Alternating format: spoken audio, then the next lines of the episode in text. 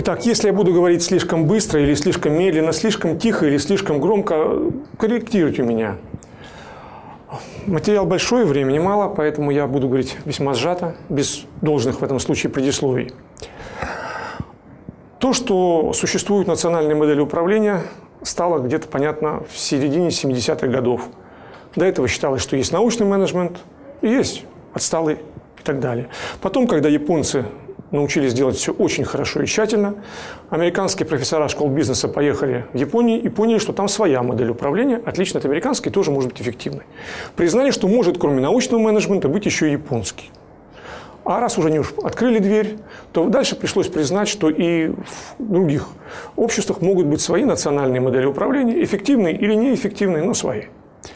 Вот в России, как в любой крупной стране, есть своя национальная модель управления – и то, что она существует, мы на своей шкуре это узнали, скажем, в 90-е годы, когда к нам попытались одним махом перетащить на западное общество, перевели соответствующие законы, внедрили процедуру управления, и что-то вот засбоило. Вот засбоило и все. Хотя законы все те же самые. Все вроде должно работать, а вот работает по-другому. У нас такие же большие отличия от других моделей управления, как у японцев, китайцев, латин, латиноамериканцев, скандинавов и так далее. А в чем их причина? С чего все началось? С самого глубокого, с географии. Дело в том, что Россия – страна северного земледелия. Вот мы с вами сейчас живем по всей северо-восточной Евразии, но русский народ сложился на территории северо-восточной Руси – там сейчас буквально 10-15 областей только Российской Федерации. И в средние века, за несколько, век, за несколько столетий, сложился наш язык, наш менталитет, образ жизни, государство, традиции. И там же сложилась русская модель управления. Чем эти территории отличались от других районов земного шара? А тем, что нигде так далеко на севере не занимались земледелием. Скандинавы считается, что тоже земледельцы. Нет, финны стали обрабатывать землю, пахать ее лишь в 19 веке, и это совсем недолго. А шведы еще в Средневековье забросили это дело, стали заниматься другими видами бизнеса. На севере земля не родит так хорошо. К чему это приводило? Земля у нас, на ней можно, конечно, растить вот в северо-восточной Руси, но из-за холодного климата очень короткий цикл сельхозработ землю надо было обработать, то есть у нас год делится на два неравных периода. Короткое деятельное лето, когда выполнялся весь годовой объем работ, и долгая зима, когда делать, в общем-то, нечего. Поле не выйдешь, или грязь, или снег. А, в средние века сельхозцикл для русских э, сельхозгод состоял, заключался от 125 до 130 дней. Ну, 4,5 месяца где-то так в среднем. Для сравнения, в большинстве земель Германии крестьянин работал в поле 9 месяцев, во Франции севернее Луары 10 месяцев южнее круглогодично, все остальное Испания, Италия круглогодичный рабочий год. Получается, что весь годовой объем работ, на который там итальянцы, испанцы уходил целый год, русский должен быть, был выдать за 4,5 где-то месяца. Насколько интенсивнее надо было работать. На самом деле интенсивность была еще больше, потому что в среднем урожайность на территории вот тогдашней России была где-то раза в полтора ниже, чем в Центральной и Западной Европе. Тогда урожай мерили в самых. Посеял мешок зерна, собрал два, сам два. Посеял мешок зерна, собрал три мешка, сам три и так далее. Во сколько раз больше? Кратность. Так вот, типичный западноевропейский урожай, центральноевропейский в средние века составлял сам 3, сам 4, а типичный урожай в тогдашней России, вот, северо-восточной, северной, где-то сам 2, сам 3. То есть в полтора раза в среднем разница. То есть для того, чтобы прокормить семью, русский крестьянин должен был обработать в полтора раза больше земли, чем, скажем, южный немец, э, австрияк, э, там, испанец, француз и так далее. И на это в полтора раза большее количество земли приходилось в два-два с половиной раза меньше рабочего времени. То есть образ жизни делился на два противоположных друг другу стиля, два стереотипа, два правила. Зимой одна жизнь, делать нечего, лежи на печи. Летом адская работа, без каких-либо перерывов на грани нервного физического истощения, отчаянная работа. Иначе просто не выживете. Ну и вот Какие поведенческие последствия? Вначале это последствия были поведенческие, а потом они стали генетическими, потому что выжили лишь те, кто генетически мог так напряженно работать. Наверняка среди потенциальных наших предков были люди, которые могли бы, трудолюбивые, они могли бы работать, но равномернее. Они могли так годовой объем работы выкладываться за, за меньше, чем за полгода. Они не собрали нужного урожая, их дети не выжили, их нет среди нас. Мы, сидящие здесь, это потомки тех, кто может так работать, кто может годовой объем работ выдать за короткий срок. Мы это можем. Ну и по какие поведенческие последствия зимы? К чему это приводит? Долгая зима, 7 месяцев в избе. Во-первых, люди привыкли долго рассуждать, долго думать, размышлять. Отсюда богатый фольклор, песни, сказки, да сказки длинные, да все тут понятное дело. То, то что сейчас дети в школах, там, в детсадах им читают сказки, это же адаптированные варианты, сокращенные.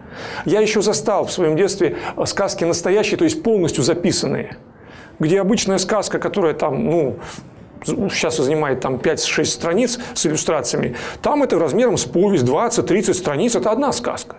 Там все долго, неторопливо, потому что Иванушка Дурачок три раза обращается к избушке на курьих ножках, наконец-то поворачивается, выходит бабушка Яга, он к ней три раза, она ему там три раза отвечает, ему еси добрый молодец, спала, и все так долго, основательно, ну, зима-то длинная.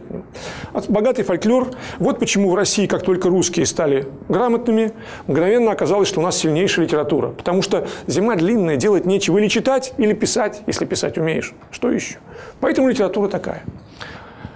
Отсюда же склонность к искусству и к науке. Потому что есть привычка докапываться до причины. А почему такая привычка есть? Есть временной ресурс, лежа на печи вспоминать. А почему это козленок хромает и на, на правую ногу вспоминать? А когда это он где споткнулся? Да почему это Серега на меня косо посмотрел в прошлый раз во дворе? Есть время размышлять, надо заполнить это время. Есть привычка искать причину первоначальную. Отсюда и фундаментальная склонность нашей науки. Ну и отсюда же от долгой зимы способность русских подолгу ничего не делать. Оттуда же, да, это есть. А короткое деятельное лето вынуждает работать с предельным напряжением сил. Кто этого не умел, тот просто не выжил, их потомки не выжили. Сейчас вы не сможете себе представить ту степень напряжения, с которым работали в сельском хозяйстве ваши прапрадедушки и прапрабабушки. Но вот один только факт – который меня лично поразил. А, всего лишь 100 с небольшим лет назад, в начале 20 века, в конце 19-го, а, младенческая смертность в сельской местности Центральной России, в Европейской России, в летние месяцы достигала 80%. Из 100 детей, родившихся летом в деревнях, выживали только 20. Остальные умирали, потому что матери не могли ими заниматься кормить, пеленать, тетешкать, мыть. Если бы они занимались новорожденными, остальная бы семья умерла, не собравши урожая выживали те дети, кто, кому посчастливилось родиться в более спокойное время, когда мать может им заниматься. такие кошмарные были условия. Покопавшись в биографии своих родственников, вы обнаружите, что были такие же истории невероятно напряженной, долгой работы, которые мы сейчас не можем себе представить. Ну вот, например, в моей семье. Когда мой дед Александр Иванович Прохоров погиб на Курской дуге, бабка Александра Васильевна Шевкунова осталась с тремя детьми, без каких-либо шансов на выживание. Однако ей дали огород за городом. Она на этом огороде построила шалаш, с утра до вечера пахала на огороде, к детям прибегала только там утром, вечером, в окошко клала еду, целовала наскоро, убегала туда. Соседи передавали приветы от нее. Она шла на работу, а с работы на огород. Так и жила несколько лет. Никто из детей, все, все трое детей выжили. Вот такая вот такая жуткая жизнь. И вы можете, вы способны к невероятному напряжению сил. Тогда жизнь заставляет современный офисный сотрудник, промышленный рабочий, менеджер э, может совершить подвиги управленческие. Наши студенты ежесеместрово это совершают. Точнее, в семестре они ничего не делают, а в сессию хитраются, как крестьянин летом, за 2-3 дня выучивать невероятный объем материала. Просто невероятный. Да, это в нас заложено. Заложено поведенчески, ментально, генетически. Мы на это рассчитаны. Как у нас строители дома сдают в последний момент, как войны выигрываются, когда уже Наполеон Москву спалил, немцы Сталинград взяли и так далее.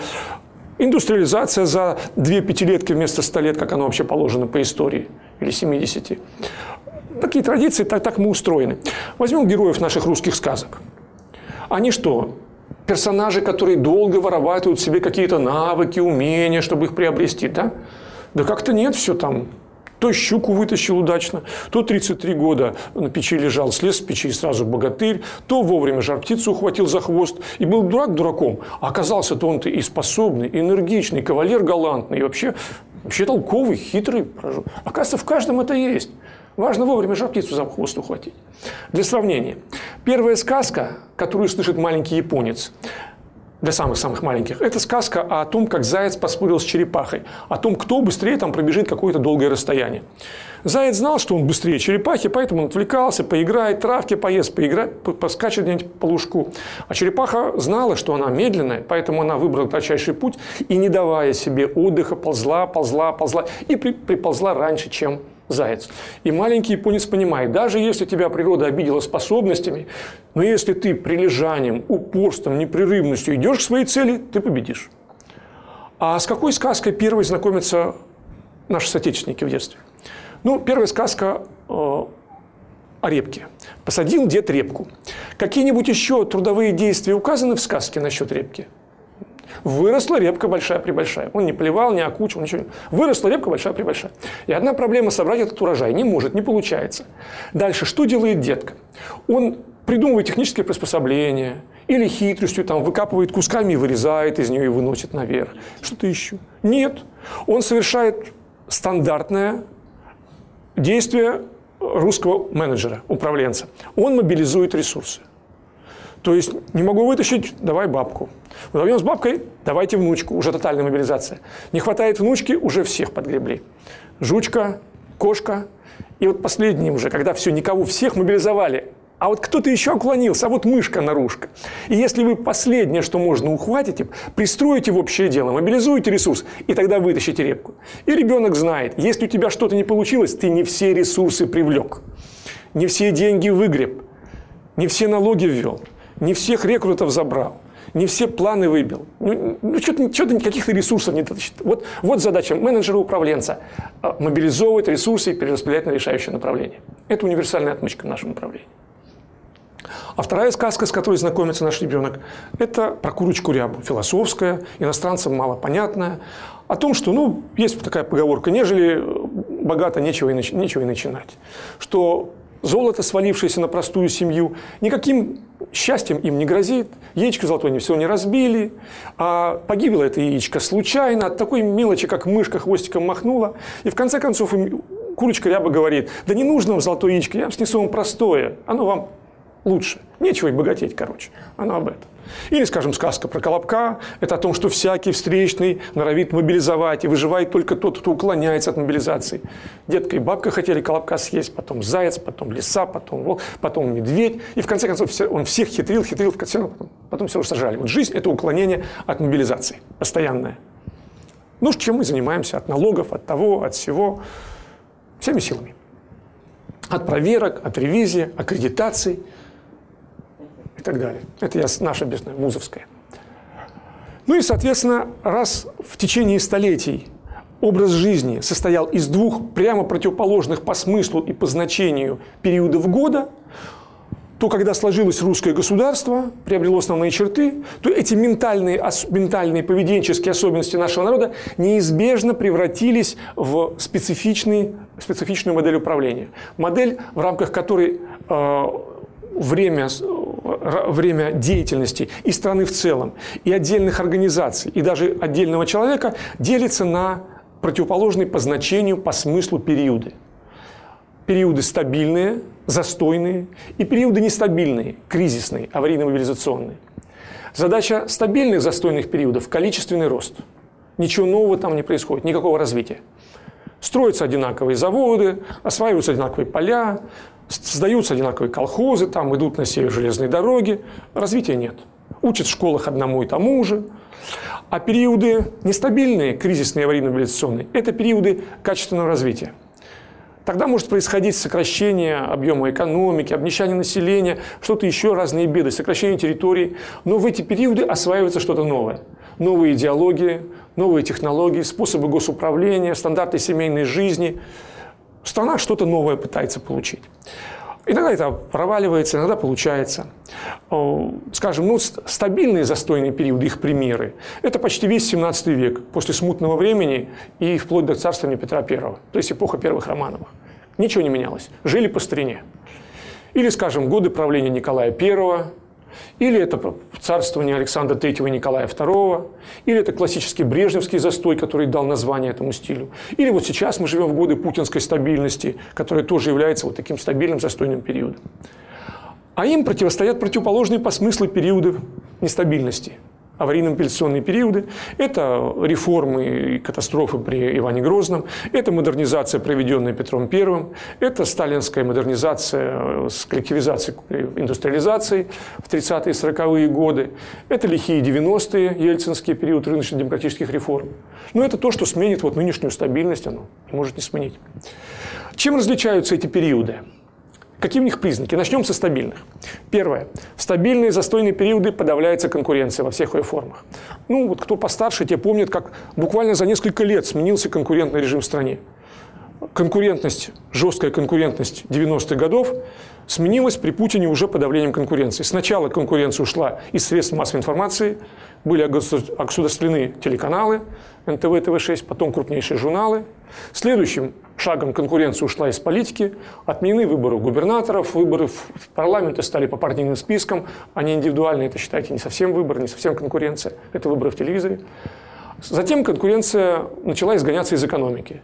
Если на, к началу этого периода путинской стабильности частный сектор, частный бизнес составлял в экономике около 70%, то сейчас, по разным подсчетам, 30-35%. То есть он остался в розничной торговле, там, в сфере услуг, рестораны и так далее. Реально его нет, ну, в мелкой промышленности, не более того. В транспорте еще. А так командные высоты уже у государства. Это госкорпорация или прямой госсектор. Это касается и занятости. То есть сейчас конкуренция, ну, конкуренции почти нигде не осталось. К счастью, последними стежками метлы выгоняют из сферы литературы, искусства, музейной деятельности. Хотя это уж не так принципиально. Аналогичным образом подавлялась конкуренция и при Александре III и Николае II, когда ее реально не было. Формально рыночную экономику никто не запрещал, но 80% населения жили в общинах, и с кем они могли конкурировать, если жили натуральным хозяйством, то подати платили. А вся крупная промышленность работала на казенные заказы, железные дороги строились на казенные заказы, подряды распределялись в кабинетах великих князей, не без отката все это было. И частный бизнес реально был в трактирах, в розничной торговле и в текстильной промышленности. Больше его не было как такового. Ну, а уж какая там могла быть конкуренция при Николае Первом, там, о чем разговор. Про первых романах мы и не говорим. То есть подавление конкурентных отношений – свойство застойного стабильного периода. Следующий признак – все преобразования могут носить только косметический поверхностный характер. Реформы нельзя провести в стабильном застойном периоде. Не получается. Мы с вами некоторые 10 лет назад наблюдали попытку провести коренную реформу правоохранительных органов при Медведеве. Помните, была задумана настоящая серьезная реформа сделать современные правоохранительные органы. К чему все свелось в конце концов? Переименовали милицию в полицию. Кто-нибудь заметил еще какие-нибудь изменения? Я не заметил. По-моему, я не встречал того, кто замечал. А была задумывалась как серьезная реформа. Нельзя провести серьезную реформу в условиях стабильности. В период Брежневского застоя экономика пережила три коренных, так они назывались, коренные реформы хозяйственного механизма. Переписывались законы, распускались промышленные объединения, там, инструкции менялись, отчетные показатели менялись. А на заводах и фабриках даже и не поняли, что реформы прошли. Ничего не изменилось для них. Формальные, поверхностные были реформы. Ну, аналогичным образом попытки преобразований в другие эпохи. Скажем, Николай I три раза пытался отменить крепостное право. Понимал, что плохо. Собирал секретный комитет, готовили ему документы, как это сделать. Как только надо было подписывать, чесал в затылке и понимал, нет, не надо, хуже будет. Так и умер с крепостным правом. Следующий признак стабильных периодов застойных – смягчение стиля управления. Плохая работа, ошибки не наказываются прощается скверная работа. Ну, скажем, именно в застойный, стабильный период был изобретен и широко применялся такой способ, как выговор – это наказание, которое вообще не переводится на иностранные языки. Прямой перевод реприманд не объясняет, в нем нет смысла. И когда иностранцам читаешь лекцию, говоришь об этом, говорю, вот наказание, которое реально не является наказанием. А в чем суть? Человеку объявили, что он наказан. Понятно. А наказание в чем? Человеку сказали, он неправильно поступил, и он за это наказан. А как наказан? Они даже понять смысла не могут. В чем же суть наказания выговор? Ну, это правда. Это ритуальное наказание, когда не хочется наказывать, а ну, надо формально. Вот формально формально вот объявляются. И при плохой работе чиновники, предприниматели не наказываются, остаются на своих местах. При Брежневе разваливали предприятия, и их переводили с одного предприятия на другое директора. То же самое с министрами, которые десятилетиями сидели на своих постах, разваливали все. Сейчас, что в стране не происходило, за плохую работу не выгоняют, вы сами знаете, ни министров, ни губернаторов. Выгоняют там за нелояльность, за что-то еще. Скажем, бессменный руководитель «Газпрома» ну, провалил все, что можно – когда Миллер начинал руководить, руководил «Газпромом» до 2008 года, «Газпром» делил второе, третье место по капитализации в мире. Впереди них был только ExxonMobil. А они второе, третье место с кем-то еще делили. Сейчас «Газпром» с трудом входит в первую сотню. Понимаете? То есть случилась катастрофа вообще-то. И что, Миллер как проспал сланцевую революцию? Что с ним случилось? Так, так и руководит «Газпромом». Смягчение стиля управления. И во всех других сферах то же самое. Аналогичным образом было и при Николае II, который был мягкостью своей известен, и при Николае I, который не был мягким, но прощал и любил прощать, и на этом строился его авторитет. Мягкий стиль управления. Плохая работа не наказывается. Происходят в застойные периоды относительная деидеологизация общественной жизни. Идеология, принципы значения большого не имеют. Ну вот сейчас у страны есть идеология. Она что, нужна кому-то? Скажем, правящая партия «Единая Россия» несколько раз пыталась разработать программу партии. Но им политтехнологи доходчиво объясняли, а оно вам надо. Если вы разработаете программу, кто-нибудь заглянет, журналисты какие найдут что-нибудь, что не понравится части населения, и будут об этом сообщать. Вам надо не нравится хотя бы части населения? Нет программы, нет претензий. Я не знаю, может, сейчас у них какая-то появилась программа, но ее тщательно прячут. Думаю, что нет. Не нужны программы, идеология нет. Зачем? Какая могла реально быть идеология при Брежневе в застой? Кто там верил всерьез в коммунизм и его построение? Да ничего, конечно, даже близко не было. Так, ритуалы, членские взносы плати и все. Аналогичным образом предыдущие застойные периоды идеологии не имели и в них не нуждались. Соответственно, в кадровой политике застой. Раз за плохую работу не выгоняют, то начальники занимают свои места долго, поэтому карьеру сделать невероятно сложно. В брежневские годы Прожженные карьеристы, которые только об этом думали, они десятилетиями подползали к должности заместителя директора, а то и даже и начальнику отдела, и то это, было, вот, это была удача. Так трудно было сделать карьеру, потому что все места заняты, ротации нет. То же самое медленный карьерный рост был и при царях, Александре III, Николае II, при Николае I. Очень трудно сделать карьеру. Естественно, состав управленцев старый. Я вот вспоминаю, скажем, советские годы, когда в дни пролетарских праздников высший орган управления, политбюро ЦК КПСС стоит на трибуне Мавзолея, всем за 80. Когда их показывает камера, видно, что социализм лишает человека права на достойную старость несчастные старики, один страх в глазах, достоять бы их накачали лекарствами, уже ничего не соображают, конечно. Но это был не самый неадекватный орган управления в истории России. Потому что, скажем, до Петра I высший орган власти в стране – Боярская дума. По обычаям тогда царь не принимал единоличных решений. И писали в указах э, «Государь приказал, и бояре приговорили». То есть это были единогласные решения Боярской думы. А в Боярскую думу комплектовали как? Туда входили по происхождению представителей главных, самых знатных боярских родов. Самые старшие представители. То есть из каждого важного боярского рода берется самый-самый долгожитель, его привозят в Боярскую думу, и он-то и решает судьбы страны. Как правило, государь был самым младшим в этом сборище, и основная задача была объяснить этим боярам, чего хоть ему надо от них. Не всегда получалось. Кстати, в Борисе Годунове у Пушкина есть там кусок со смехом он на заседание Боярской думы, что пока Шуйский не пришел, они даже простейшего решения не могли принять. Об этом есть у Пушкина, то есть это, это запомнилось. А это был высший орган управления, который был ну, совершенно неадекватен. Абсолютно. То есть любой застойный период – это застой в кадровой политике.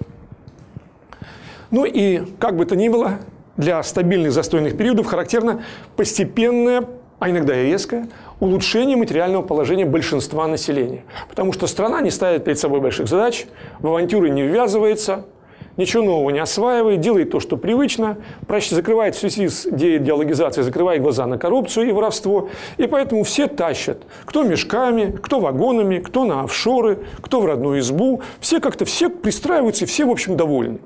Этот благополучный период потом с тоской вспоминают, когда наступает следующий период нестабильности. Как в лихие ельцинские годы вспоминали, что не ценили мы брежневской уверенности, когда знаешь, что работа есть, никто тебя не выгонит, сиди да пей чай на работе. Как вспоминали при Сталине, как же мы не ценили Николая II, как же жили-то мы сытно. Как при Петре Первом вспоминали хорошие годы жизни при его батюшке и его сестре. Как при Иване Грозном вспоминали э, сытые, ну, относительно сытые годы Василия, э, Василия III и Ивана III. Все в сравнении. Как мы будем вспоминать, когда наступит нестабильный период, как спокойно мы жили при Путине. Знали, что будет, что как. Работа худо-бедно была. А тут ищи что-то, думай новое. Старые предприятия закрылись, никому не нужны. Сейчас-то мы понимаем, что их надо бы закрыть. Но когда их вместе с нами закрывают, уже как-то не очень хочется. Ну вот пример обогащения. Когда Путин стал президентом в том году, значит, на 1 января 2000 года э, средняя зарплата в Российской Федерации в пересчете на доллары по тогдашнему курсу составляла 93 доллара. А на 1 января 2014 года, еще до Крыма и до Донбасса, средняя зарплата в пересчете на доллары по курсу составляла 970 или 80 долларов. То есть за 14 лет рост в долларовых зарплаты в 10,5 раз – это вообще близко к мировому рекорду. История практически не знает примеров столь быстрого обогащения. 14 лет всего-то. А как-то мы проглотили, даже, в общем, не заметили. Но это и есть та подушка лояльности, которая позволяет еще властям держаться еще какое-то время. Потому что это ну, уникальное явление мировой истории, такое стремительное обогащение. Просто уникальное. Так почти не бывает. А мы даже не поняли это. Это мы о стабильном застойном периоде противоположны ему по смыслу нестабильные периоды. Что для них характерно? Во-первых, поощрение и даже навязывание конкурентных отношений. Я помню, как с распадом СССР, гибелью плановой экономики, конкуренция свалилась на нас буквально в пару месяцев. Сначала в сфере экономики, когда издали указ о свободе торговли. Ведь до того все товары имели фиксированные цены. И товар выходил из фабрики, он шел, уже на нем была напечатана цена. Возможно, вы встречали такие книги там уже заранее. То есть ценовой конкуренции не было, вообще не было. А тут можно было конкурировать по цене, что вызвало шок поначалу. Тут же пришла конкуренция в политике, отчаянные выборы, черный пиар и так далее. Конкуренция в сфере культуры, в идеологии, все конкурировало. Телеканалы друг друга в прямом эфире мочили, компромат вываливали. Вся страна погрязла в конкуренции, очень быстро устали от этого. Она свалилась на нас сразу же. Или, скажем, конкуренция в предыдущий период сталинской модернизации. Казалось бы, ну какая может быть конкуренция при плановой экономике? Она не рыночная конкуренция, она была жесточайшей. Это была конкуренция за выживание. Предприятия, организации конкурировали за капиталовложение – тот завод, фабрика, Народный комиссариат, говоря по нашему министерству, которые смогли привлечь больше капиталовложения, давали больше прирост плановых объемов, и поэтому их начальники получали повышение, а те, кто не выполнял планы, давал меньше прироста, они подвергались репрессиям. Когда-то я работал на Ярославском шинном заводе директором по персоналу и социальным вопросам, захотел сделать галерею бывших директоров завода управления. Стали собирать данные по архивам. И обнаружили, что с 36 кажется, по 41 год сменилось 8 директоров, только одному посчастливилось, умер своей смертью. Остальные либо репрессированные концы сгинули в тюрьме, либо просто прямо расстреляны. Вот из 8 7. Это было не исключением. Это так, да. Кого-то невыполнение плана, где-то срыв по качеству, где-то рекламация пришла, где-то просто политический нос. Ну вот любая ошибка наказывалась жесточайшим образом. И они конкурировали за выживание. Более того, Сталин сталкивал людей, сталкивал организации, он чувствовал себя спокойнее. Если, скажем, он узнавал, что в какой-то отрасли один видный специалист написал донос на другого, он информировал об этом обоих, оба знали, кто на кого написал, и объединял их в одну организацию. Одного делал начальником, другого замом. И давал сложное поручение. Он был за них спокоен. Теперь они ему не опасны, они друг другу опасны. Они друг друга боятся он официально заявлял неоднократно. Его принцип кадровой работы. Недоверие – хорошая основа для совместной работы. Поэтому СССР был далеко не самой богатой страной в мире. Но у нас было больше всего, иногда даже больше, чем у американцев, конструкторских бюро по аналогичным видам продукции. Немцы обходились двумя конструкторскими бюро по истребителям, у нас около пяти. У них был один по бомбардировщикам, у нас, по-моему, трое. Танковых бюро несколько. Ну, от богов, потому что Сталин должен был знать, что они конкурируют, Лавочкин с Яковлевым, тот с Микояном, и все они друг друга, значит, опасаются, чья продукция была поставлена на конвейер, кого будут выпускать, они интригуют, стараются, делают. Там все конкурировали со всеми, это была отчаянная жизнь. Предыдущий период нестабильности, ну, скажем, Петровские реформы, это период, когда просто конкуренция впервые пришла массово в государственный аппарат. До того там не было конкуренции, потому что в допетровской Руси все должности, ну, более-менее значимые должности в государственном аппарате были заранее записаны до бояр, за боярскими родами. Скажем, вот этот по этой линии, там, посольский приказ, говоря по нашему Министерству иностранных дел, э, принадлежит Милославским. И вот, скажем, самый старший Милославский, говоря по нашему министр, думный дьяк, а, старший его, младший его брат, там, говоря по-нашему, зам, там такой-то дьяк, э, младший брат, такой-то дьяк, племянник, там, подьячий. Но это их как бы сфера. Умер старший Милославский, вот его младший брат становится министром. И остальные сдвигаются на одну лестницу. А индивидуальную карьеру без рода сделать было просто нельзя. Все места были записаны. И когда Петр I начал приглашать в Россию иностранцев, давал им хорошие должности, потом эти иностранцы обнаруживали, ну хорошо, сейчас у меня хорошая должность, а как я сделаю карьеру, если все остальные места за боярскими родами? Начали жаловаться царю. И он тогда был вынужден, ну придумал, да, ввел табель о рангах. Это была революция ментальная, это был шок, аристократия была в ужасе. То есть выяснилось, что можно занять должность какую-то, повыситься по службе без своего родного рода, без протекции а по своим деловым качествам. Это, вот он ввел конкуренцию впервые. Впервые возникла конкуренция. До этого даже в армии не было конкуренции, ну и армии-то не было. То есть был строгий обычай, по которому самый породистый из имеющихся воевод и становится командиром. Самый породистый. Способен, не способен, неважно. А тут в двух табель о рангах. То есть Петр навязал конкуренцию. Также и в экономике. Устраивал тендеры, чего отродясь не было. Там, заказенные подряды. Там все конкурировали, да и так далее. Ну, а при Иване Грозном конкуренция была как при Сталине за выживание. Ну, кто выживал, тот богател. Кто, кто погибал, тот, как правило, терял еще и имущество. Конкуренция была жесточайшая, она описана в литературе, она в операх, вон тот же самый опричник или царская невеста. Сами знаете, какие там нравы. Это была жесточайшая конкуренция, просто жесточайшая. Следующее, что характерно для нестабильных кризисных периодов, появляются социальные лифты. Легко сделать карьеру, прорваться к богатству, к должностям, к известности, к почету, к аудитории. Это получается. Примеров множество. Скажем, вот 90-е годы нестабильности. Кто стали олигархами э, ельцинского разлива? Крупные министры, да, никто, кроме Черномырдина, не преуспел. Кто это были вообще? Кто стали олигархами? Ну, мелкие спекулянты, там, третьи секретари райкомов комсомола, совершенно незначимые, нестатусные люди. Из грязи в князи. Да, так оно и было. А, скажем, что да? Ну, я не знаю бандитов, олигархов. Бандиты богатые люди были. В олигархи, по-моему, все-таки не пробрались. Но те, кто олигархи, у них, у них были связи с бандитами, да. Без этого было невозможно. Конечно, конечно. Так или иначе. А, или, скажем, ну, берем период нестабильности большевистской революции и последующие события. А кто вообще стали, вошли в первое ленинское правительство или, скажем, были сталинскими наркомами?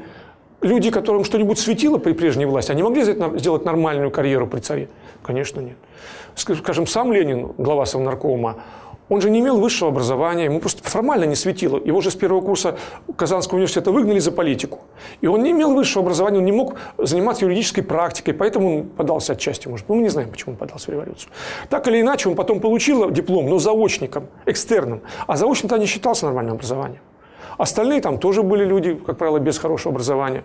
А те, кто его сменили, были вообще люди без высшего. Сталина ну, ну что бы светило Сталину при царе, если он, говоря по-нашему, был, выгнали его с третьего курса техникум, ведь учить семинария была техникум, и не за политику, за курение табака. Сирота там, ну, ну что ему светило? Да вообще ничего. Остальные наркомы точно так же. Энергичные, там, способные, отчаянные, но по формальным критериям тоже из грязи в князи.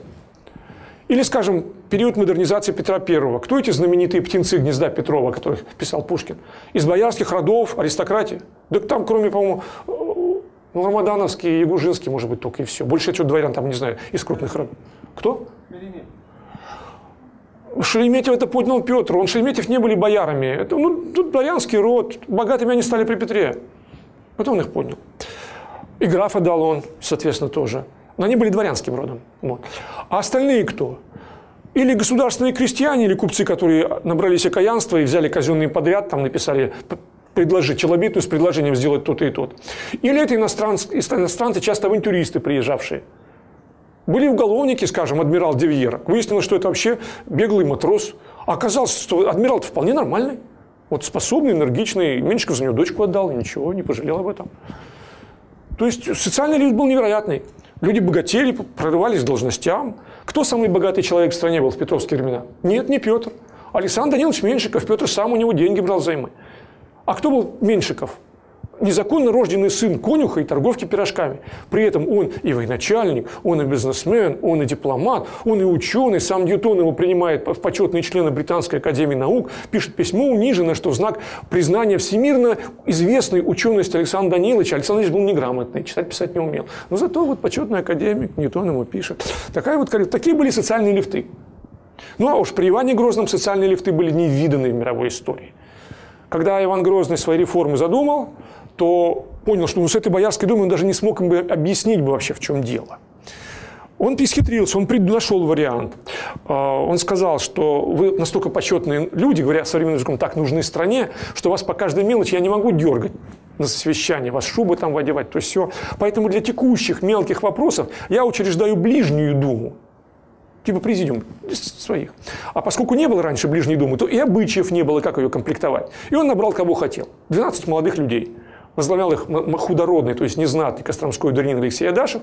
И это молодые реформаторы провели первые реформы. Но потом Иван Грозный понял, что 12 человек не могут московское царство видоизменить. И у него уже крыша поехала. Он объявил невиданный в истории социальный лифт – опричнину любой фактически там более или менее, не говорю знатный, служилый человек, то есть не из крестьян, не из ремесленников, там, мог явиться на царский двор, обзавестись там, по двумя поручителями, как в КПСС, давал опричную клятву, он рисковал, давая опричную клятву, но если он дал клятву, ее приняли, то с, этого, с этой минуты он получал прямой доступ к телу государева. Приглашался на и мог тут же с челобитной, с доносом, с проектом, с предложением, с жалобой – с, с виральной идеей к нему напрямую. Представьте, сейчас бы президент объявил. Объявляю, любой вот клятву дал, и ко мне Кремлевский дворец с предложением. Ух, народу бы набежало с разными авантюрами. Ну и вот набравшись окаянства, значит, куча людей рванулась в опричнину, были способные, были жулики, были садисты, но они наворотили дров, но социальный лифт был невероятный. А, они помалкивали о своих деяниях, да большинство-то были неграмотными. А однако был, скажем, известны записки немца опричника, они изданы тогда же в средние века, переведены на русский. То есть э, реальный немец, который ну, служил по, по найму в Поль, на территории Польши воевал, прослышал, что в Москве легко сделать карьеру, явился в Москве, выучил русский, дал опричную клятву, прослужил всего два года опричником – сколотил состояние, вернулся и напис... к себе и написал записки. Начинаются они с того, как он приехал в Москву на лошади с копьем, а уезжал ты из Москвы и долго описывает обоз с лошадьми, сколько всего там он добра всякого вывез. Это о социальном лифте, как он тогда работал. То есть всякий нестабильный кризисный период появления социальных лифтов. И вот мы с вами еще сидим здесь, а где это неизвестные нам или известные блогеры и прочая публика в видении, в виду, имея в виду следующий за уже стучащийся в двери период нестабильности, куют все будущие карьеры, известности и прочее. Ну, Бог им в помощь. Что ж. В нестабильные кризисные периоды повышается роль идеологии в обществе. Принципы становятся важны. Как при Иване Грозном идеология «Москва, два Рима пали, третий стоит, четвертого не быть» как при Петре Первом борьба за модернизацию, за введение России в европейский политик реально занимала уму людей. А, дети ругались с отцами. Модным среди дворянской молодежи было уйти из дома, служить на флот матросом. Представляете, как же надо гореть этой идеей, чтобы быть как в Европе, уйти на флот матросом. Есть гнилую солонину. Ну, а уж при Сталине что, и Ленине, как, насколько водораздел серьезный прошел в идеологии, насколько важно было для людей за красных, ты за белых, веришь ты в коммунизм, не веришь ты в коммунизм. Это, это были проблемы, это серьезные проблемы, да. Ну и я вспомню 90-е годы, когда действительно там сталинисты в одной семье воевали с демократами. Как это, нас занимало все это всерьез как 200-300 тысячные митинги собирала Манежная площадь в Москве, когда люди было очень... Когда чуть не пол страны смотрела по ночам заседания Верховного Совета, транслировались тогда они, все это было.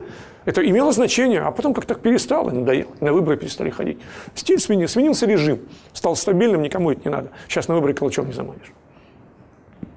В нестабильный кризисный период наблюдается ужесточение наказаний. Плохая работа наказывается, в лучшем случае увольнение, вот, скажем, стабильный брежневский, застойный брежневский период. Плохая работа, завод срывает план. Два раза сорвал – выговор. Еще два раза – еще выговор. Наконец, из этого завода, где работает тысяча человек, перевели его директором какой-то фабрики спичечной на 300 человек. Теперь будешь развалить меньшее предприятие. Уж совсем, ну что там устроил, ну ладно, выгоняем сейчас директоров, будешь там какой-нибудь там ЖЭКом командовать. Все равно в номенклатуре остается. То есть, ну, мягкие наказания. А вот сменились Сменилась эпоха, наступили лихие 90-е. Красные директора стали собственниками предприятий. Как наказывается плохая работа? Банкротством элементарно. Ты был собственником, теперь больше не будешь, все, на выход. А если ты еще и долгов у бандитов понаделал, не факт, что жив останешься. Весьма сурово. То есть наказания ужесточились. В госаппарате расформирование организации, ликвидация отдела в 90-е годы – это было вообще нормой жизни. Сурово было, скажем так. Ну а уж насколько суровые наказания были при Сталине, сами знаете. При Петре Первом жесточайшим образом. Жесточайшим. Ну, а Иван Грозный знал только одну меру наказания, способы различались, а сама-то мера была одинаковой. То есть ужесточение наказания – это неизбежное следствие, неизбежный признак нестабильного периода. Но симметрично этому в нестабильный аварийно-мобилизационный период э, увеличивается размах поощрений. Он достигает невиданных масштабов. При Иване Грозном опричники за год, за два богатели сказочным образом. Понятно, за счет кого. При Петре Первом бедные совершенно люди приезжали со всех концов страны из-за границы ко двору, и через какое-то время становились промышленниками, военными, дипломат, и богатели на глазах несколько лет. Тот же Меньшиков, например. Ну, как становились, как в сталинский кабинет или в кабинет наркомов э, заходили э, начальники цехов, выходили директорами предприятиях. Это было вообще в порядке вещей, да. И когда его вызывали в Москву, он не знал, то ли его на Колыму, то ли наоборот, на большое повышение. Никто не знал, как это будет. А Сталин любил еще потроллить на, совещаниях, или на, где вызывает людей, которые не знают, что с ними будет. Когда он отчитывается состояние дел, скажем, в своем предприятии или в своей там области, Сталин говорил, да, такого-то там, я знаю это с мемуаров нашего э, ярославского секретаря Алпкома ВКПБ. Он был по фамилии Патоличев, потом он был министром внешней торговли. Патоличева надо наказать, сказал Сталин Буравину. Патоличев все. Он это поехал тоже чемоданчиком. Он э, плохо работал там-то и там-то, Поэтому надо, чтобы ему жизнь медом не казалась, дать ему больше участок работы, его повысили. Пошутить он так хотел. Человек мог и помереть на месте вообще. Надо наказать. Да не надо идти далеко за примерами. Вот те же самые 90-е годы. Размах поощрений какой был? До этого страна была, плановая экономика была, государственная собственность наступил капитализм, надо государственную собственность раздать в частные руки. Экономическая теория требует, что только через аукционы за деньги. Но денег-то крупных состояний нет. Ни у кого в стране нет денег, которые позволят купить там заводы типа там Норильского никеля, Нижнекамск нефтешины, Автоваза. У кого такие деньги? Их просто нет. А, потому что ну, деньги есть у тех, кто вот за 2-3 года успел что-то скопить, торгуя водкой, торгуя компьютерами. Но это не те состояния. Был придуман механизм залоговых аукционов. Известен его автор, э, ныне здравствующий олигарх Владимир Потанин. Он придумал это. Он не скрывает авторство. Ну, условная схема проста. Я не открываю нового, может, кто-то кто уже кто-то забыл, кто-то знает. Скажем, в администрации президента и в госском имуществе подбирают будущего олигарха, кому можно доверить государственную собственность. Человек достойный, энергичный, хороший предприниматель, властям лояльный. Сделаем его крупным собственником этот крупный собственник открывает банк. Тогда, чтобы открыть банк, вот мы с вами могли скинуться и открыть банк. Уставный капитал мог быть крохотный. Открывает банк в понедельник. В среду ему звонят из казначейства, например, из Минфина, и говорят, у тебя банк есть? Есть. Мы тебе сейчас на расчетный счет у тебя откроем. Ну, имеет право, государство имеет. И положим на расчетный счет 5 миллиардов. Кладите. Положили. В пятницу звонят. Слушай, Дай нам займи 5 миллиардов. У тебя есть? Есть, вы вчера положили. Ладно, оформляй залог. В залог контрольный пакет акций Норильского никеля. У него берут эти 5 же государственных миллиардов, взамен дают залог контрольный пакет акций Норильского никеля, а в следующий понедельник говорят, слушай, мы тебе не вернем кредит-то, не можем. Так что акции твои. Законная схема. По схеме залоговых аукционов была передана самая лакомая часть крупной собственности. Тот же самый Норильский никель. И много-много чего другого. По этой схеме ушло. Это вот тот же самый механизм, по которому поощряется успешная работа, лояльное поведение. Ну, не знаю, снилось ли такое Ивану Грозному. Там менее изящно все это проходило. То есть, те еще поощрения огромные. Целые отрасли переходили. В нестабильный кризисный период проходят активные преобразования структуры управления, разгоняются одни министерства, сливаются, разъединяются, все это, вывески постоянно меняются. Только с одним человеком успеешь договориться. Глядь, уже его отдел расформировали. Пока с новым а функции передали третьему отделу. Пока с этим третьим отделом наладишь, пришлешь бумаги, через месяц приходишь, а там уже другой человек сидит. Тот пошел на повышение, тот новый. И вот эта свистопляска, она постоянное дело. Соответственно, ускоряется обновление кадров, ротация, как с вертящей вращающейся дверью. Все меняется. Одних премьер-министров при Ельцине сколько сменилось. По-моему, раз в полтора года или в год менялись премьер-министры. А уж более мелкие министры не перечислить. Что там было при Сталине, сами знаете. Ну и, наконец, все преобразования, которые удается, удается осуществить в нестабильный период, достигаются серьезным перерасходом ресурсов. Если это война, огромными потерями. Если это экономическое преобразование, потерями в экономике, с падением ВВП, гибелью целых отраслей. А иногда за реформу приходится платить потери части территорий, что мы наблюдали не так давно. Ну, скажем, за 90-е годы, в 90-е годы на пике падения э, переход на рыночную экономику стоил нам 40% ВВП. Немало, в общем-то. И 40% населения сменили, сменили не рабочее место, сменили профессию. То есть фактически каждый второй из конструкторов стал челноком, из э, врачей менеджером по продажам, из музыкантов превратился там, в консультанта по стиральным порошкам, что-то подобное. Это вообще травматичный процесс. Вот два стиля управления, два режима управления, две разных страны.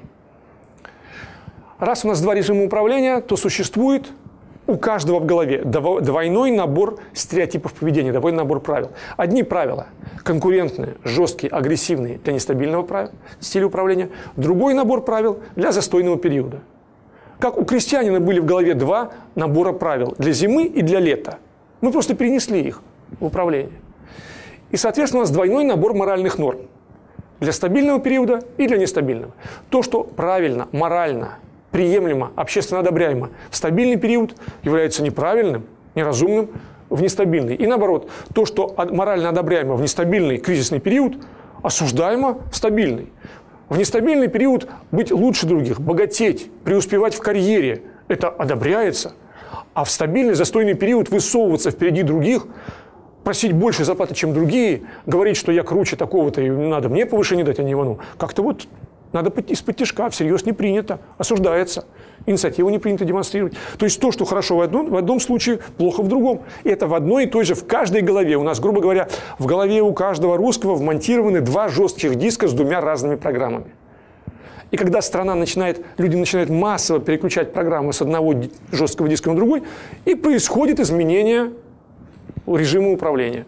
Вот я помню, как ну, за обвальным образом за пару лет – страна преобразовалась на рубеже 90-х. Скажем, по опросам Левада-центра, ему можно верить, а, в 90-м году, по-моему, или в 89-м, в марте, там, кажется, 70% населения страны считали, что в целом социализм – это правильное направление, и общество без частной собственности и наемного туда – это правильное общество. А через, по-моему, год с чем-то 7, о, сейчас, до 18% уменьшится число тех, кто так считает. До 18%. То есть, ну, люди переключились на другой диск.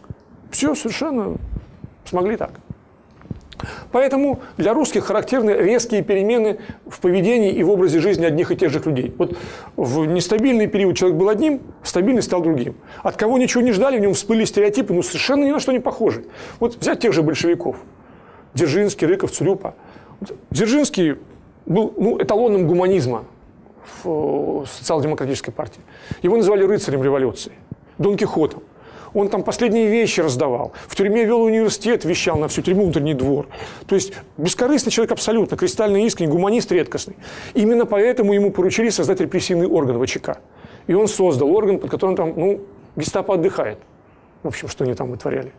И именно вот кто бы мог подумать, что меньше всего на Дзержинского можно было подумать, что он создаст этого монстра ВЧК. Он-то его и создал. Есть в нем другой стереотип оказалось.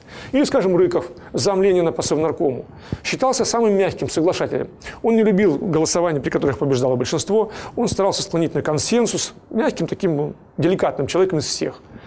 А когда Ленин ну, после ранения ничего не мог делать, и Рыков сам принимал законы, он вынужден был вводить продовольственную диктатуру, и он принимал эти декреты, которые и развязали гражданскую войну в стране о том, что отнимать, вводить под разверстку, отнимать хлеб у крестьян, он обрекал страну на гражданскую войну.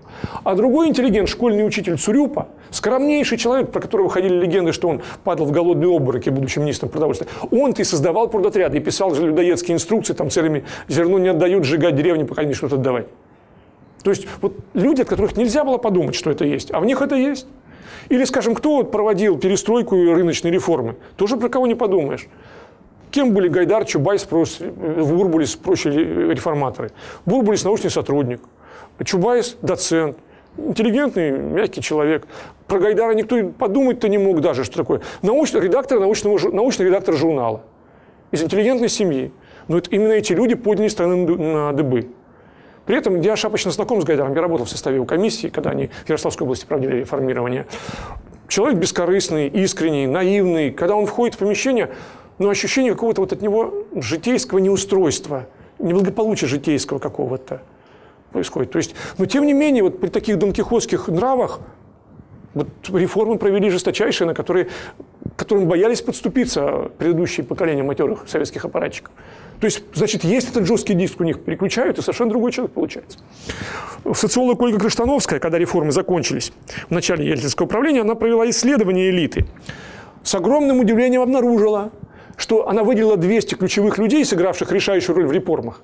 И оказалось, что из этих 200 человек две трети – это старая партийная, хозяйственная, застойная номенклатура – они же сами ковали застой, а когда волна сменилась, они же успешно втаскивали страну в рыночный социализм. В, не в социализм, в рыночный капитализм. То есть, как они могли-то? А, могли, то есть, есть у нас такая способность. Потому что и русский крестьянин, который зимой на печи дармоед дармоедом, ему лень там ногу почесать, ждет, пока само перестанет. А летом он может работать 20 часов в сутки в течение трех месяцев. Тоже не подумаешь. Как про нашего студента, глядя, что он вытворяет в семестре, да он никогда не сдаст приходит на экзамен, сдает. Как ты вызубрил? Ну как вот? Не знаю. Как-то получается. Наши президенты, тот же самый пример. Ельцин был преуспевающим первым секретарем одного из крупнейших обкомов, Свердловского обкома, видным человеком в стране. Потом, почувствовав волну, стал это разрушать, внес немалый вклад в разрушение. То есть он два раза вошел в одну и ту же воду. Путин еще круче, он три раза вошел в одну и ту же воду. То есть сначала он служил в КГБ в ГДР, было, а, было винтиком в системе советского строя. Потом, оставшись без работы, демобилизовавшись, служил у демократа Собчака и, судя по всему, искренне поддерживал их, потому что когда случился в 91 году путч, Собчак был за границей, он приехал, путч начался 18-го, Собчак приехал 19-го, а, и 19, 19 числа, на другой день, после, когда путь еще было, неясно, кто чья возьмет, Путин пошел подавать заявление о том, что он уходит в отставку. То есть он был в запасе в КГБ. Он подавал заявление на уход оттуда. То есть он как бы оставался с демократами, то есть он рисковал. Видимо, он искренне их поддерживал. То есть он два раза вошел в одну и ту же воду. А когда его сделали президентом, он снова в третий раз пошел снова в СССР и страну потащил за собой. То есть он снова переключил жесткий диск. Это вот типичные наши люди. Вот мы такие, да, можем. Что-то он начал барахлить. Вы меня не спрашиваете, не перебиваете. Я продолжаю в том же духе. У нас еще 22 минуты, так я понимаю, да, наполовину? Продолжаем разговор о особенностях русской модели управления. Всего их насчитываю 18, мы не успеем рассмотреть все. Пока рассмотрели только там две. Третье. Особенность э, специ, специфика отношения к закону и специфичный правовой режим. Раз у нас чередуются два противоположных по смыслу режима управления – Отсюда и существует двойной набор правил поведения, двойной набор моральных норм. Значит, нельзя однозначно оценить поведение, поступок человека или организации. Нельзя сказать, что вот это плохо, а это хорошо. Потому что в условиях нестабильности и мобилизации отнимать чужое имущество – это хорошо и правильно, целесообразно, а в условиях застоя это неправильно. То есть вы не можете одинаково, одинаковой меркой оценивать поведение людей и организаций, независимо от того, какой сейчас режим управления, застойный или стабильный. Требуются разные правила поведения.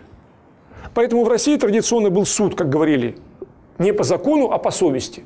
Потому что закон как там написано, не воруй, значит не воруй. Написано не убей, не убей. А если ты врага народа убил, так и молодец. А если кулакали под кулачика, молодец. Какой же может быть закон?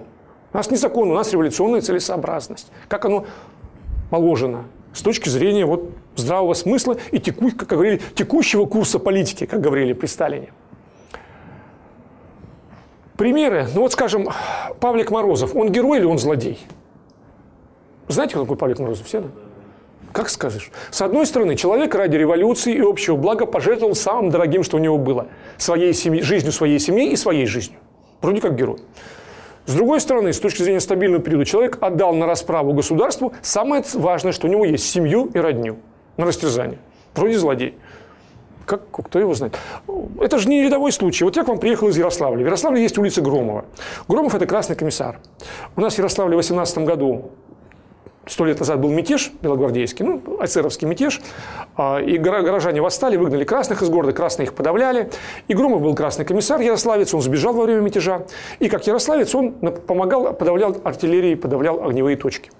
Когда он убегал из города, у него жена должна была родить. Ему передали, когда он был уже осаждал город, что все нормально, жена родила, все благополучно. И вот он наводит огонь артиллерии и видит, что работает по красным пулемет с чердака дома, где его жена с ребенком и пулемет косит красных бойцов. Он, не дрогнувшей рукой, наводит артиллерию, разносит к черту дом, убивает жену и ребенка. Улица его именем названа. Он герой или он злодей? Ваше мнение? Ну, мы думаем, вроде как злодей, ну, жену убить с ребенком. А если мы были красным бойцом, который бежит на пулемет, подумали, конечно, герой. Но нельзя оценить его поведение, нельзя. А если был закон, то по закону он, конечно, просто преступник. Он стреляет по гражданскому населению, восставшие не были военными. Это было мирное это было гражданское население. Поэтому, раз у нас суд не по закону, а по совести, то, во-первых, необходимо, чтобы в системе управления были специальные меры, которые защитят судей или управленцев, которые приняли незаконные, но правильные решения. Человек нарушил закон в интересах общего дела, а потом сменится режим управления, его могут потащить в суд за это. Надо его защитить. И поэтому всегда существовали меры, по которым нельзя наказывать, если человек хотел как лучше, а закон нарушил. Началось все со знаменитой инструкции, которую приписывает Ивану Грозному. Это инструкция судьям. Судите праведно, дабы наши виноваты не оказались. То есть праведный суд – это когда наши правы, а не виноваты. Целесообразность главное. И эти специальные меры были всегда. Скажем, в советское время, в первые там, 20 лет, 15 лет после революции, члены ВКПБ, коммунистической партии, были не подсудны обычному суду. Их могла судить лишь партийная ячейка. То есть их могла отдать на расправу, могла не отдать обычно не отдавала. И были типичные приговоры, скажем, там кто-то на коммунальной кухне, коммунист, достал пистолет, пристрелил соседа, и приговор ячейки коммунистической – отнять у него именное оружие. Нечего людей стрелять по кухням, будешь без пистолета переходить. Это был приговор. А потом, когда была уже Бухаринская конституция 1936 года, то система стала более изощренной. А вплоть до распада СССР а решение органов КПСС обкомов, горкомов были не подсуды не потому, что закон так говорил, а система правовая была так хитро выстрела. Ну вот, скажем, э, обком коммунистической партии, главный орган управления областью, заменявший нынешнюю администрацию областную, принимает решение такому, скажем, институту, Томскому университету послать осенью там, 2000 студентов в колхоз на картошку. Вообще-то в учебном плане этого нет, преподаватели другая работа, Министерство образования не выделяет на это ни денег, ни средств. Вас вообще вы нарушаете расчесовку, вы нарушаете правила, штатное расписание нарушаете. А если, имеет ли возможность ректор даже формально оспорить это решение? Нет, потому что обком ему не приказывает. Он, а что, что делает обком? Обком КПСС дает указания общественной организации, партийному комитету университета, коммунистам университета. Организуйте помощь сельскому хозяйству, 2000 человек. А портком – это не юридическое лицо, это общественная организация. И они всего лишь навсего приказывают это своему члену порткома, который по совместительству является ректором. Они говорят, мы тебе не можем приказать как ректору, мы тебе как коммунисту приказываем. Значит так, 2000 человек, студенты и преподаватели в колхоз. Если он не выполнит решение коммунистической партии, общественной организации, он перестанет быть ректором. А формально и оспаривать тут нечего. Ему никто из министерства не приказывает. Ему общественная организация говорит, как коммунисту. Друзья по партии говорят. Или мы не будем твоими друзьями, ты без нас дальше живи, уже не ректор. Хитрый механизм. Работал безукоризненно. То есть, какие бы действия незаконные они не принимали, оспорить невозможно было даже юридически. Или, скажем, как проводилась коллективизация при Сталине – как надо, надо было отнять землю у крестьян, отнять коров, отнять свиней, овец. Как это сделаешь? Закон запрещают. А вот тогда наделили полномочиями, 20, 25 тысяч человек рабочих там и матросов собрали, дали каждому маузер и бумагу, которая его уполномачивала на все эти действия. То есть институт уполномоченных – это второй механизм, который позволяет совершать неправовые действия, но целесообразные – и уполномоченные часть народа раскулачили, имущество у крестьян отобрали, создали колхозы. Скажем, все годы советской власти три раза в год власть колхозов, совхозов переходила от правления колхоза и дирекции совхоза к уполномоченным. Он приезжал из райкома КПСС на весенний сев, на сбор урожая и на подъем зями. То есть приходит человек чужой из города, отстраняет от власти, имеет право дать любой приказ любому, распоряжается имуществами, хотя его никто не назначал. Уполномоченный. Или, скажем, как проводилось уже при Горбачеве, в конце э, СССР э, банковской реформы. Тогда был только один банк, Госбанк СССР, и решили сделать шесть отраслевых банков. Э, Кредпром, Кредпромбанк, Агропромстройбанк, Агропромбанк, Жилсоцбанк, там, Внешторбанк, ну и так далее. Надо было разделить банковские активы, разделить здание, разделить персонал – это адская работа. А инструкции банковские не позволяли это сделать. Надо было их переделать, это долгая история. И тогда решили иначе. Госбанк СССР просто в каждую из областей направил уполномоченного с правом, как 25-тысячнику, делить активы, как он посчитает целесообразно. Была об этом хвалебная статья в газете «Правда», так она и называлась. На смену вороху бумаг придут уполномоченные. Радость какая у нас. Ну, этот ворох бумаг. Уполномоченные мужики придут умные, все сделают. Или вот последний пример, один из ярких. Кто-то из вас застал дефолт 1998 года. Да. К тому времени банковское законодательство было, наверное, самой развитой сферой законодательства Российской Федерации, потому что были законы переведены с английского в основном, очень детально, хорошо прописанный закон. И они не оставляли никаких э, лазеек. Согласно этому закону, если банк не, не выдает вкладчику деньги по его первому требованию, вкладчик имеет право прийти в суд районный, подать заявление. По первому же заявлению вкладчика банк обязан, э, суд должен обязать банк, то есть арестовать счета, остановить движение средств по счетам обеспечивая интересы вкладчиков. По первому же. То есть вилки возможности у судов не было. Суд был обязан это сделать. Когда начались массовые, массовые неплатежи, и вкладчики десятками тысяч пошли в суды, что делал суд? Суд что, выносил решение об остановке движения средств по счетам? Нет. Суд достав, судья доставал из тумбочки список, лист, реестр, присланный ему не из Министерства юстиции, где его начальство, а из э, Центрального банка.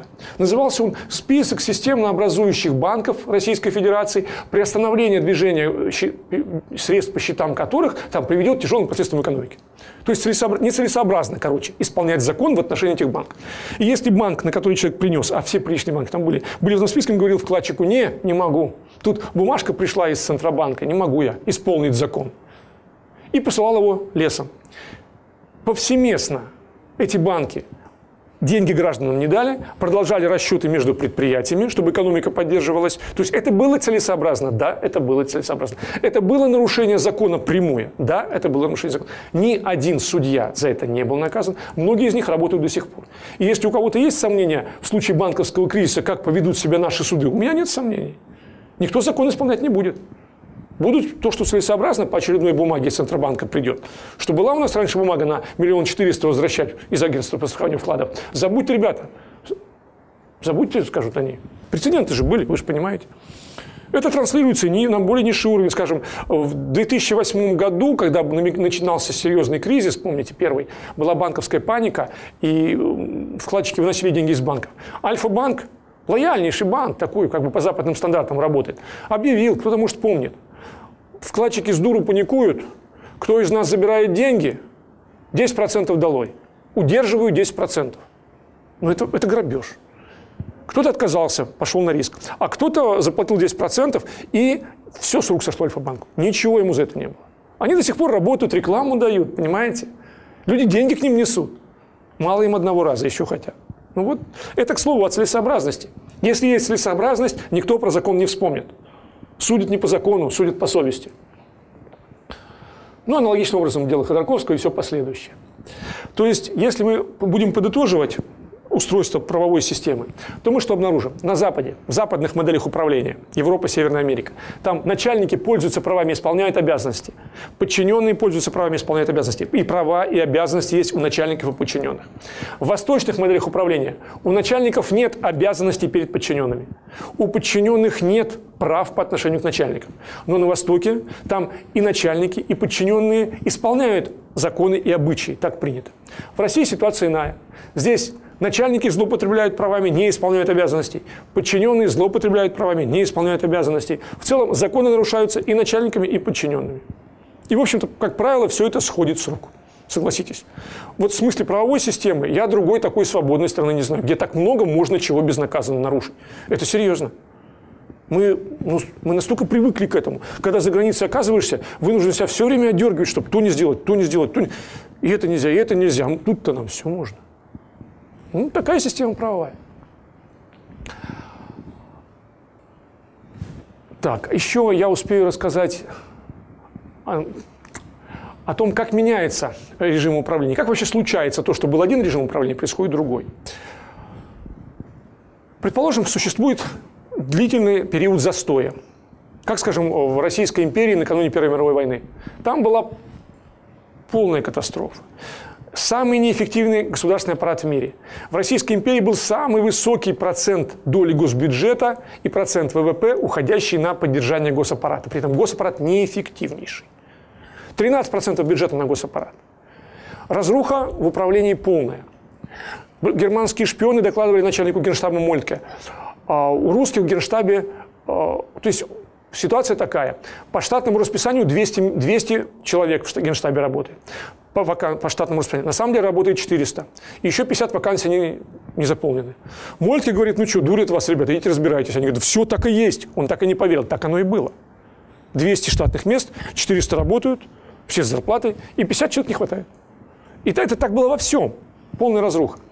Естественно, что система потеряла способность самостоятельно перейти в режим реформации, в реформ, который был необходим.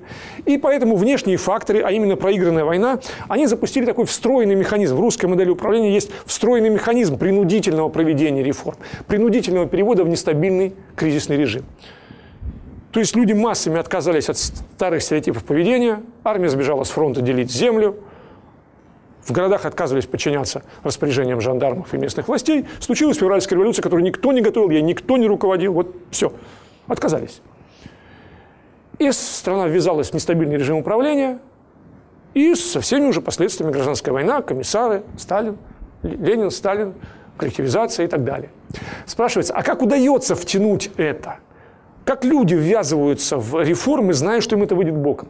С помощью специального, уникального ноу-хау русской модели управления. Параллельных управленческих структур. Это еще одна особенность русской модели управления. То есть всегда в русской истории, не всегда, а начиная с Ивана Грозного, который их изобрел, в русской, э, в русской модели управления существует две управленческих вертикали руководителей. Есть линейный руководитель, который руководит данной отраслью, подразделением, предприятием, учреждением. И есть параллельный ему руководитель, который ограничивает его, контролирует его, стучит на него и в случае чего отстраняет его от власти. Скажем, со времен Ивана Грозного есть в России отраслевое управление. Он ему, кстати, изобрел. То есть система министерств – это с Ивана Грозного, в мире этого не было. А, то есть приказ там, посольский приказ Министерства иностранных дел, разбойный приказ, приказ это Министерство внутренних дел, разрядный приказ, налоговое ведомство. Руководит приказом специалист – отраслевой специалист, думный дьяк. Далеко не всегда из знатных. Как писал Курбский, они вообще там из простого всенародства.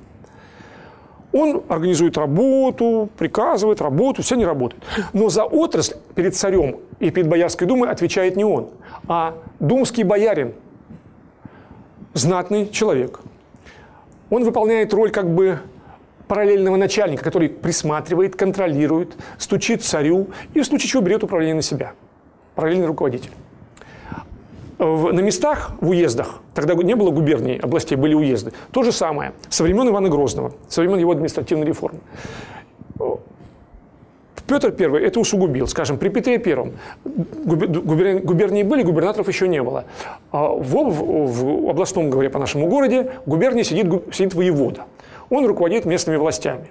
И в том же городе сидит фискал, представитель специального оберпрокурора Игужинского. Задача фискала – писать доносы на губернатора, на воеводу и его сотрудников. Он свободен от ответственности даже за донос. Я же хотел как лучше.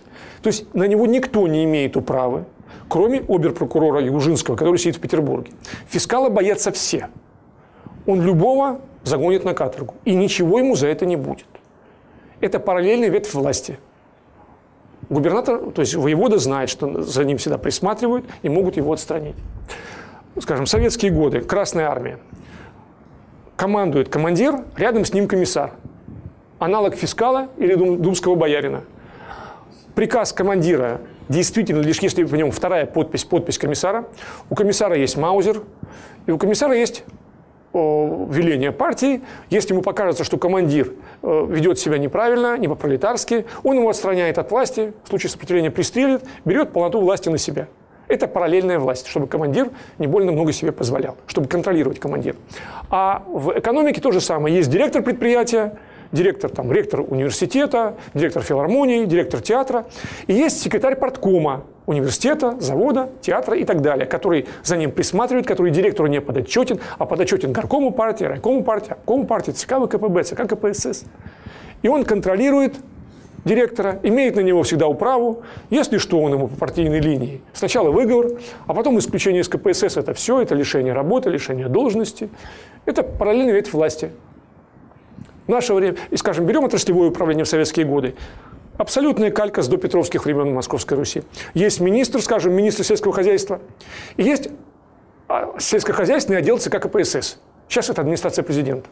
И есть заведующий сельхозотделом, параллельный министр, который присматривает за первым, пишет на него кляузы, анализирует работу министерства и иногда выходит с запиской «Да, надо нам почистить министерство, все-таки не справляется».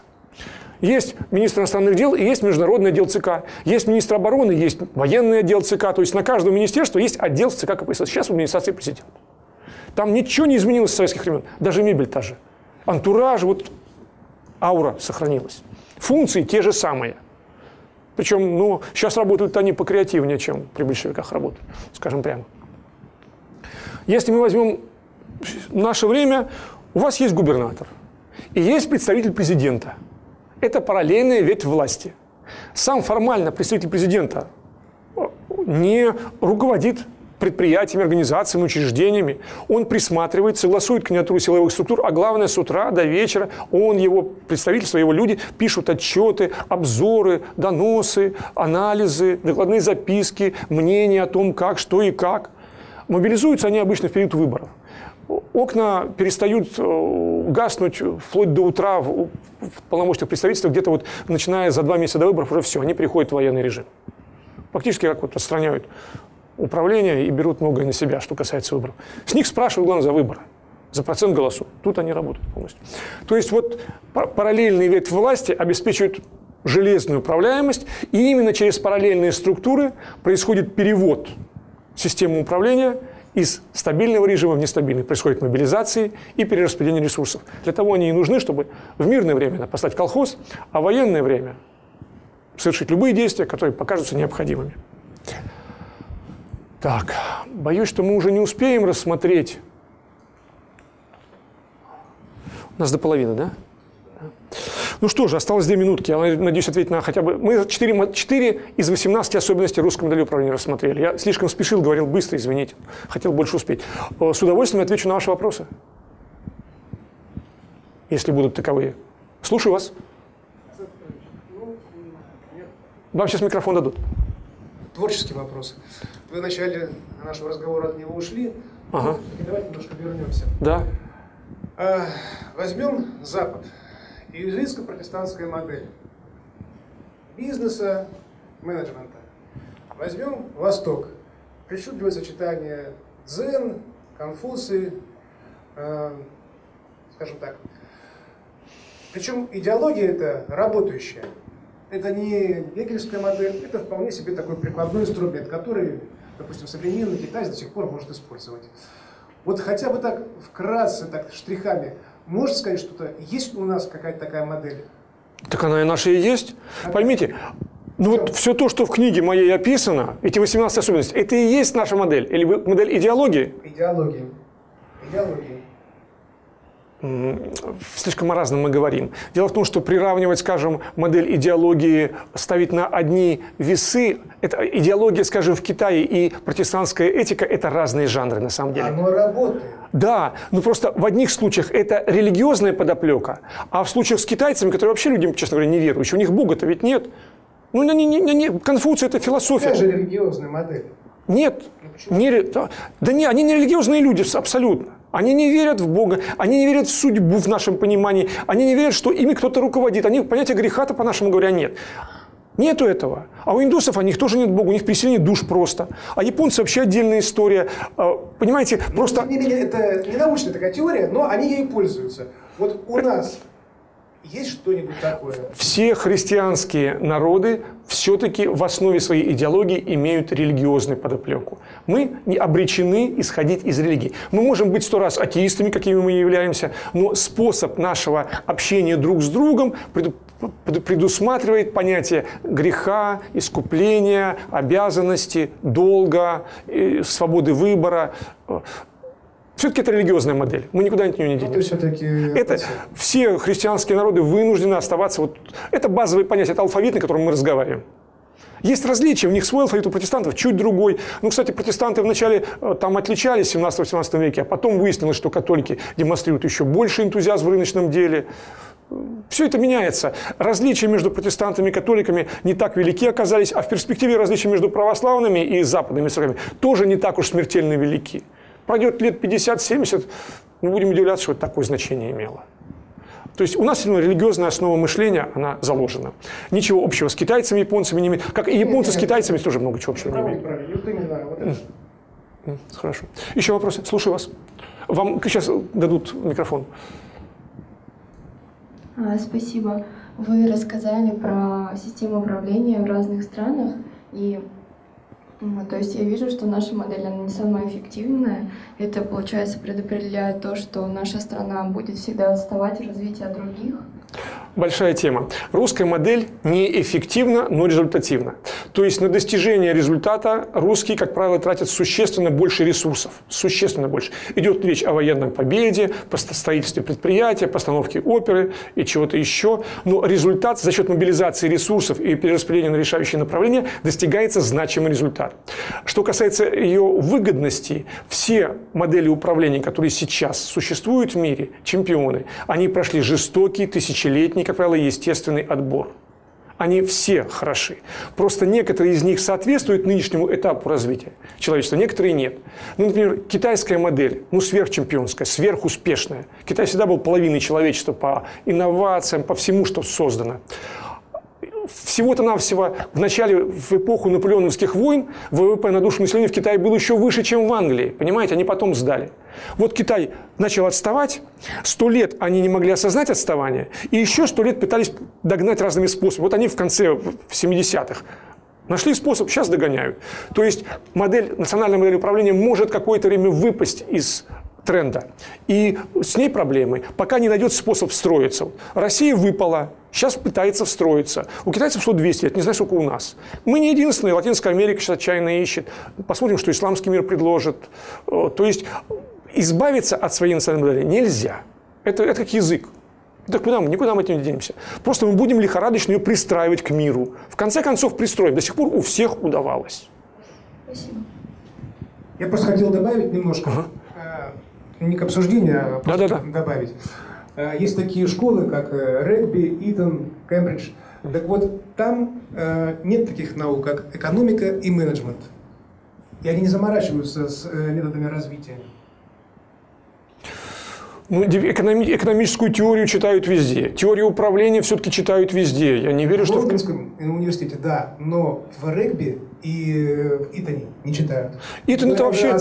Ну ведь Итон это школа, это старшая школа, это не вуз Итон. Поэтому они потом в вуз поступят, станут студенты, поступят в университет. Итон это не, не высшее учебное заведение. Итон это старшая школа, элитная, может лучшая в мире, но старшая школа. Может им не положено по их учебному плану. А, ну, экономическую теорию читают везде. Теорию управления читают почти везде. Без этого никак. Это нам не пример. Что такое университет регби? Не знаю. Не бог весь, что оригинал. Не знаю. Да. Э, у меня вопрос, может быть, не, совсем, скажем, э, в продолжение того, что было. Э, первое. Э, сказали о том, что вы преодолели 17 часов дороги, прежде чем добраться до нас и вот, включиться в лекцию. Да. А вы откуда добирались? Там? Из Ярославля. Ярославль, Москва. Сначала до Москвы, а потом там пришлось ждать долго самолета, потом вылетел самолет. Ну, это снялось. Ну, ничего страшного. Нет, просто было интересно. Ничего страшного. Я из Ярославля. Я с пяти лет живу и работаю в Ярославле. И второй момент. Э, вы сказали о том, что вы читаете лекции за рубежом. Бывает. И вы сами тоже об этом говорили. Бывает. Вы им рассказываете о нашей модели? А, если зовут за этим, то об этом. Иногда другие темы бывают. Но если спрашивают об этом, я читаю и по русской модели управления тоже, да. И какова реакция? С интересом, с удивлением, многому не верят. Просто. Не верят, я вижу, не верят. Так не бывает, думают они. Так не бывает. Если бы вам рассказали о них, вы бы тоже сказали, так не бывает. Американцы не могут поверить, что в Японии действительно на самом деле оплата по старшинству. Они не верят. Не верят. Спасибо. Пожалуйста.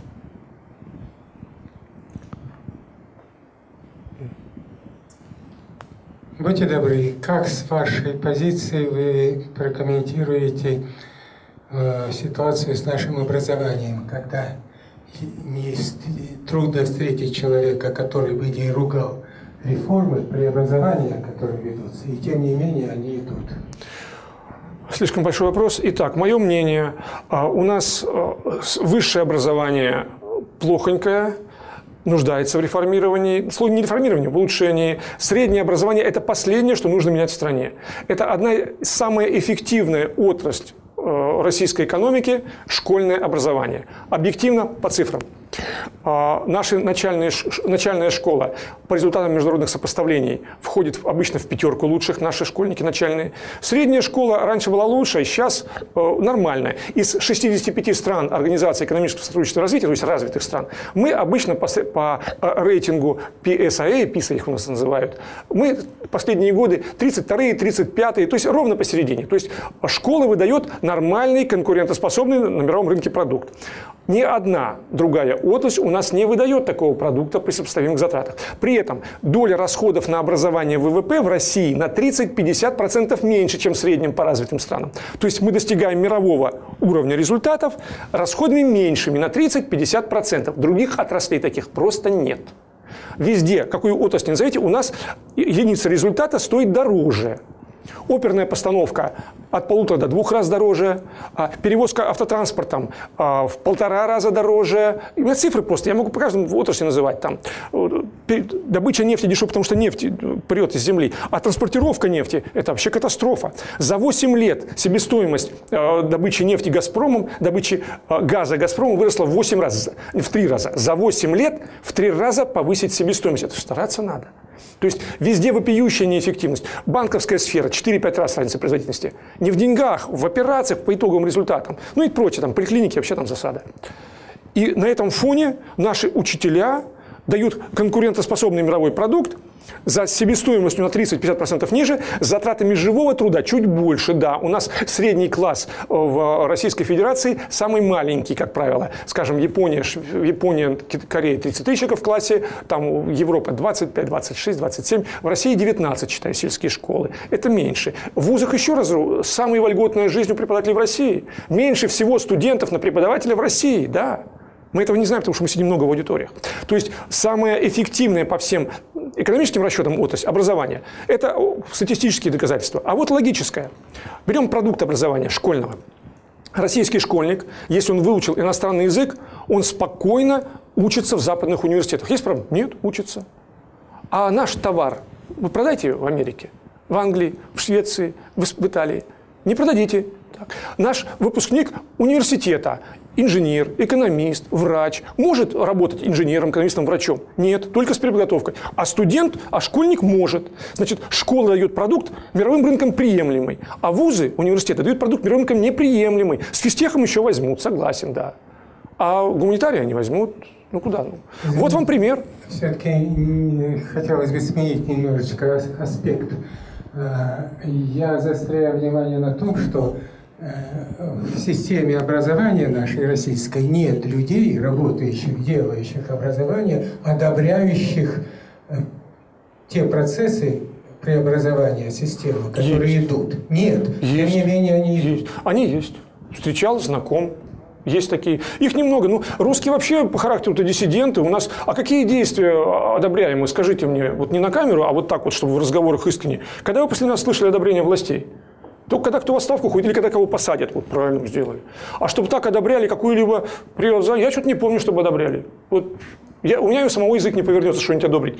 Человек, который вырос в брежневское время, ничего не будет никогда одобрять. Более конкретно, как вы относитесь к использованию ЕГЭ пресловутого? Хорошо отношусь. ЕГЭ улучшается с каждым годом. Это правильно, это нормально, и это лучше, чем пристрастный, коррупционно опасный экзамен. Весь мир пользуется чем-то аналогичным ЕГЭ. Наше ЕГЭ уже сейчас, я, поймите, я пять раз ходил в школу. У меня четверо детей. Классная школа, нормально. И ЕГЭ правильная штука. Лучше, чем то, что было до нее. Спасибо.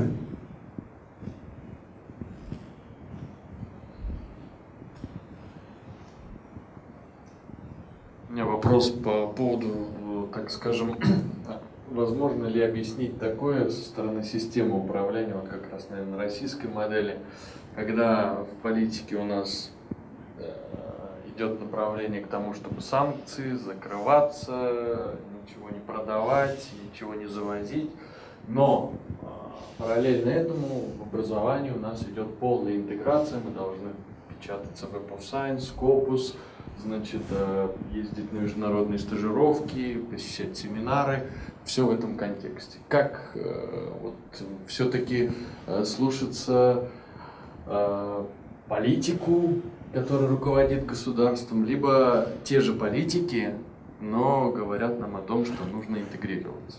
А чем авторитарное государство отличается от тоталитарного? В тоталитарном государстве власть предписывает, что делать во всех сферах жизни общества. В культуре, в искусстве, в семейной жизни и так далее. А в авторитарном только занимается властью и никого не пускает в политику. Мы будем руководить, вы делаете, что хотите. Ну, не так ничего хотите, но не пытается руководить каждой сферой жизни общества. И вот наше государство не является тоталитарным. У нас в различных сферах можно еще делать что-то. Но экономическая система, она жестче, чем власть, потому что деньги-то все у государства, понимаете? Просто деньги у государства, ничего с этим не поделаете. Приходится идти на поклон. Никто целенаправленно не глушит а неофициальную культуру. Просто министр Мединский не дает денежек. А выясняется, что свободных денег на свободном рынке очень мало. И театры вынуждены ставить то, что будет, на что будет заказ. Киностудии снимать то, на что будет заказ. То есть экономическая диктатура, он, экономика сильнее политики оказывается. Такое явление, о мы спросили, было в 30, начале 30-х, когда часть, поскольку шла индустриализация, много западных специалистов работало, послали в командировку за границу, переводили э, техническую документацию. Было ощущение, что мы одной ногой вступаем в мировое сообщество в экономике, а другой ногой закрываемся с репрессиями. Кончилось все железным занавесом. Ну, сейчас, тогда экономика могла быть авторкической, автономной. Сейчас это невозможно. Россия абсолютно погружена в мировой рынок. Мы живем с нефтью. Ну как, куда закрываться? Это просто нереально. Это просто нереально. А у меня два вопроса. Один чисто технический. А презентация доступна будет? Давайте я вам оставлю ее на, на рабочем столе. Спасибо. Хорошо. А, и второй вопрос. А, вот вы описали модель управления нашу. А можно ее как-то сбалансировать? Понимаете, национальная модель управления чем-то похожа на язык. Его можно изучать, пытаться чуть корректировать, оценивать, рефлексировать но настолько сложно сменить правила поведения людей, можно принимать людоедские законы, которые заставят людей прятать их реальные взаимоотношения. Это загоняет экономику в подполье, мы это проходили. Целенаправленные усилия и общества, и власти могут чуть-чуть корректировать модель управления. Чуть-чуть. Но это долгая история на поколение. Это как наш язык. Можно заниматься языком, можно корректировать язык, принимать драконовские законы, запрещать такие-то слова, там, сажать за то и за все. Ну, теоретически это возможно. Но сильно вы ее не измените. А зато сама она меняется, как считает нужным. Как язык. Штука вольная. Спасибо большое. Я очень рад был с вами поработать.